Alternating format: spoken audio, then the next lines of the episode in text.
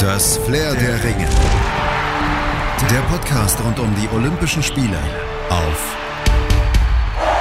meinsportpodcast.de. Olympedia. Die akustische Enzyklopädie der Olympischen Spiele auf meinsportpodcast.de.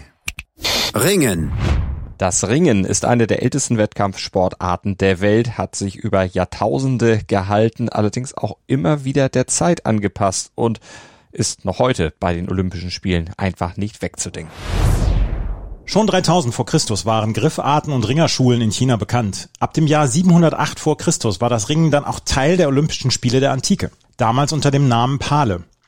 Pale war zum einen Teil eines Fünfkampfs mit dem antiken Diskuswerfen, dem antiken Weitsprung, dem antiken Speerwerfen und dem antiken Stadionlauf, aber auch als Einzeldisziplin wurde Pale ausgetragen. Damals traten die Ringer übrigens komplett nackt an. Vom heutigen Ringen unterschied sich die damalige Sportart aber deutlich.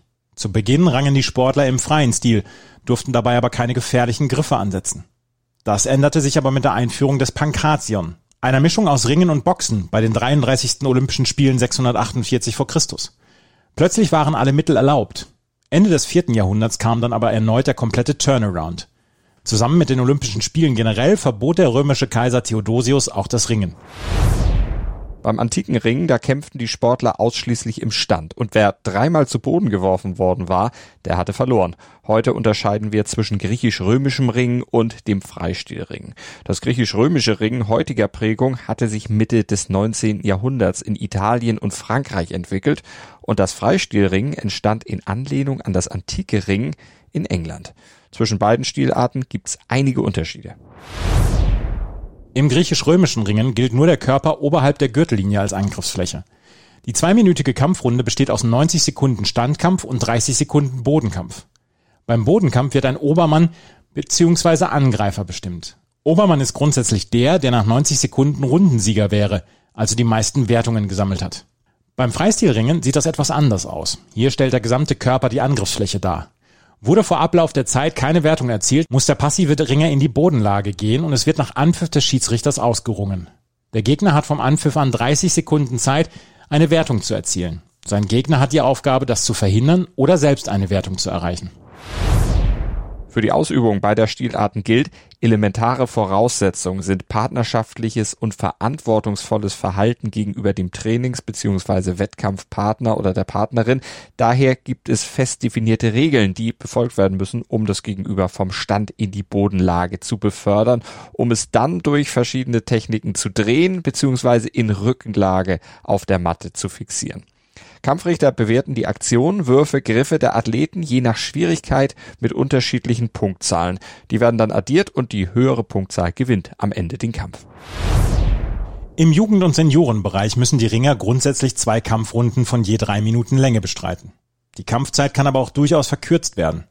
Ein Schultersieg, vergleichbar mit dem K.O. im Boxen, führt immer zum sofortigen Sieg und beendet den Kampf. Unabhängig vom Punktestand und der verbleibenden Kampfzeit. Für den Schultersieg muss einer der Kontrahenten mit beiden Schultern auf der Matte fixiert werden. Darüber hinaus gibt es weitere Arten des Punktsiegs. Durch technische Überlegenheit, auch dieser Sieg führt zum vorzeitigen Kampfende. Durch einfachen Punktsieg. Das ist ein Sieg mit mindestens einem Punkt mehr nach Addition der beiden Kampfabschnitte. Und sollte Punktgleichheit bestehen, wird der Gewinner ermittelt, indem in dieser Abfolge die Anzahl der höchsten Wertungen, die Anzahl der wenigsten Verwarnungen und der letzte erzielte Punkt verglichen werden. Was dabei erlaubt ist und was nicht, ist streng geregelt. Es ist zum Beispiel verboten, an den Armen, Ohren zu ziehen, in die Haut zu kneifen, zu beißen, sowie die Finger und Zehen zu verdrehen. Es ist verboten zu treten, mit dem Kopf zu stoßen, zu würgen. Sprich, es ist eigentlich alles verboten, was den Gegner quälen könnte. Man darf ihm keine Schmerzen zufügen oder mit Griffen und Aktionen die Gesundheit und das Leben des Gegners gefährden. Und Ringen ist nicht immer ungefährlich. Ein höheres bzw. ein zu niedriges Lebensalter sind da ein Risiko Risiko für Verletzungen und geeignet ist Ringen deshalb erst ab circa sechs Jahren. Die meisten Verletzungen treten dabei im Wettkampf auf. Bei etwa der Hälfte der Verletzungen handelt es sich um Zerrungen, Prellungen oder auch Verstauchungen. Das Schultergelenk und das Kniegelenk sind dabei am häufigsten betroffen oder es gibt das Blumenkohlohr. Die Risiken sind im Vergleich zu den Vorteilen, die Kinder aus dem Sport ziehen können, aber durchaus zu vernachlässigen. Durch verschiedene Kraft- und Gleichgewichtsübungen, durch Techniktraining lernen die Kinder ihren Körper gut kennen und vor allen Dingen auch beherrschen. Sie lernen ihre eigenen Grenzen und die Grenzen ihrer Gegner einzuschätzen und sie nicht zu überschreiten. Ringen strengt an und das ist auch gut so. Beim Ringen werden nämlich alle Muskelgruppen trainiert. Ergebnis sind stabile Muskulatur und effektive Verbrennungsprozesse innerhalb des Körpers. Ein regelmäßiges Training formt das Kind also körperlich und geistig. Und damit ein ausgeglichener Kampf möglich ist, werden die Sportler in Gewichtsklassen eingeteilt.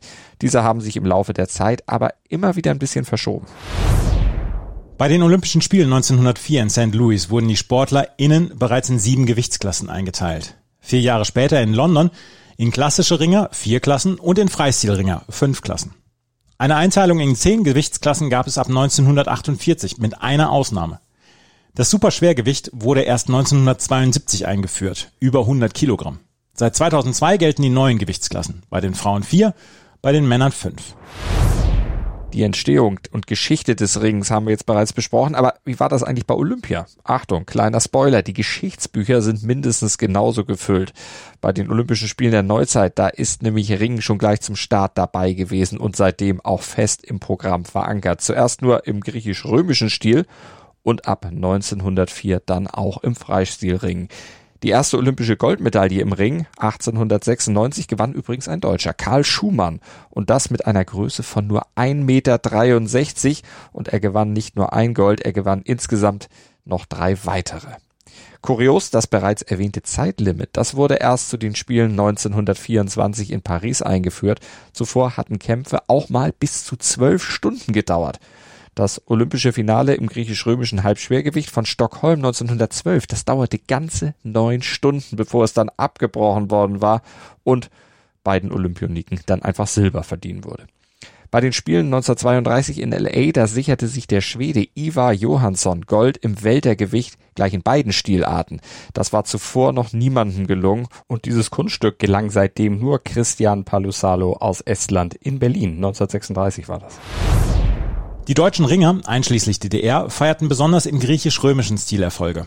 Die einzige Goldmedaille im Freistil sicherte sich Wilfried Dietrich im Schwergewicht in Rom 1960. Dietrich, Spitzname der Kran von Schifferstadt, ist gleichzeitig auch der Ringer mit den meisten Medaillen bei Olympischen Spielen überhaupt. Zwischen Melbourne 1956 und Mexico City 1968 gewann er einmal Gold in Rom und je zweimal Silber und Bronze. Am legendärsten ist allerdings Dietrichs letzter Auftritt bei seinen Heimspielen in München 1972, auch wenn er dort eine Medaille verpasste. Dort schulterte er jedoch einen fast 200 Kilogramm schweren Gegner aus den USA mit einem sensationellen Überwurf. Bis heute gilt diese Aktion als eine der spektakulärsten Aktionen in der Geschichte des Ringens. Spricht man über deutsche Erfolge im Ring, dann darf natürlich ein Name auf keinen Fall fehlen, Pasquale Passarelli. Er gewann 1984 in Los Angeles Gold im Bantamgewicht. Berühmt ist Passarelli durch seine 90-sekündige Brücke, mit der er im Finale den Versuchen des Japaners Eto widerstand, ihn zu schultern. Bis hierher haben wir ausschließlich über männliche Sieger gesprochen und das hat einen Grund. Das Ringen war nämlich lange Zeit einzig den Männern vorbehalten. Olympische Wettkämpfe bei den Frauen gibt's erst seit 2004. Und insgesamt die letzte deutsche Medaille gewann ein Mann, der Debütant nämlich Dennis Kuttler. Überraschend 2016 in Rio. Kuttler sicherte sich damals die Bronzemedaille. Es war die erste deutsche Ringermedaille seit 2008. Und Kuttler, der kommt, wie auch Dietrich, aus der deutschen Ringerhochburg Schifferstadt. Und zum Abschluss fassen wir noch die wichtigsten Fakten kurz und knackig zusammen, die ihr zum Ringen bei den Olympischen Spielen kennen solltet, damit ihr mitreden könnt. In Tokio wird ab dem 1.8. gerungen. Und es wird schnell ernst. Vom 2. bis zum 7.8. geht es jeden Tag um Medaillen. Die Wettkämpfe finden mit den Wettkämpfen der Taekwondo-Ka und der Fechter in der Makohari Messerhall statt. Das komplette Kongresszentrum erstreckt sich über eine Fläche von 210.000 Quadratmetern. Es liegt am Ostrand der Tokyo Bay Zone in der Stadt Chiba. Normalerweise finden hier große Ausstellungen, Kongresse und Konzerte statt. Zwei der drei Hallen werden für Olympia genutzt. In Hall A kämpfen Taekwondoka und Ringer und in Hall B wird gefochten. Soweit zum Ringen. Verfolgt auch gerne unsere weitere Olympia-Berichterstattung auf meinsportpodcast.de, abonniert Olympedia und Flair der Ringe mit dem Podcatcher eurer Wahl oder bei iTunes und verfolgt die Olympischen Spiele auf Deutschlands größtem Sportpodcast-Portal hier auf meinsportpodcast.de. Wir haben für euch Sport für die Ohren und zwar rund um die Uhr. Das Flair der Ringe. Der Podcast rund um die Olympischen Spiele auf meinsportpodcast.de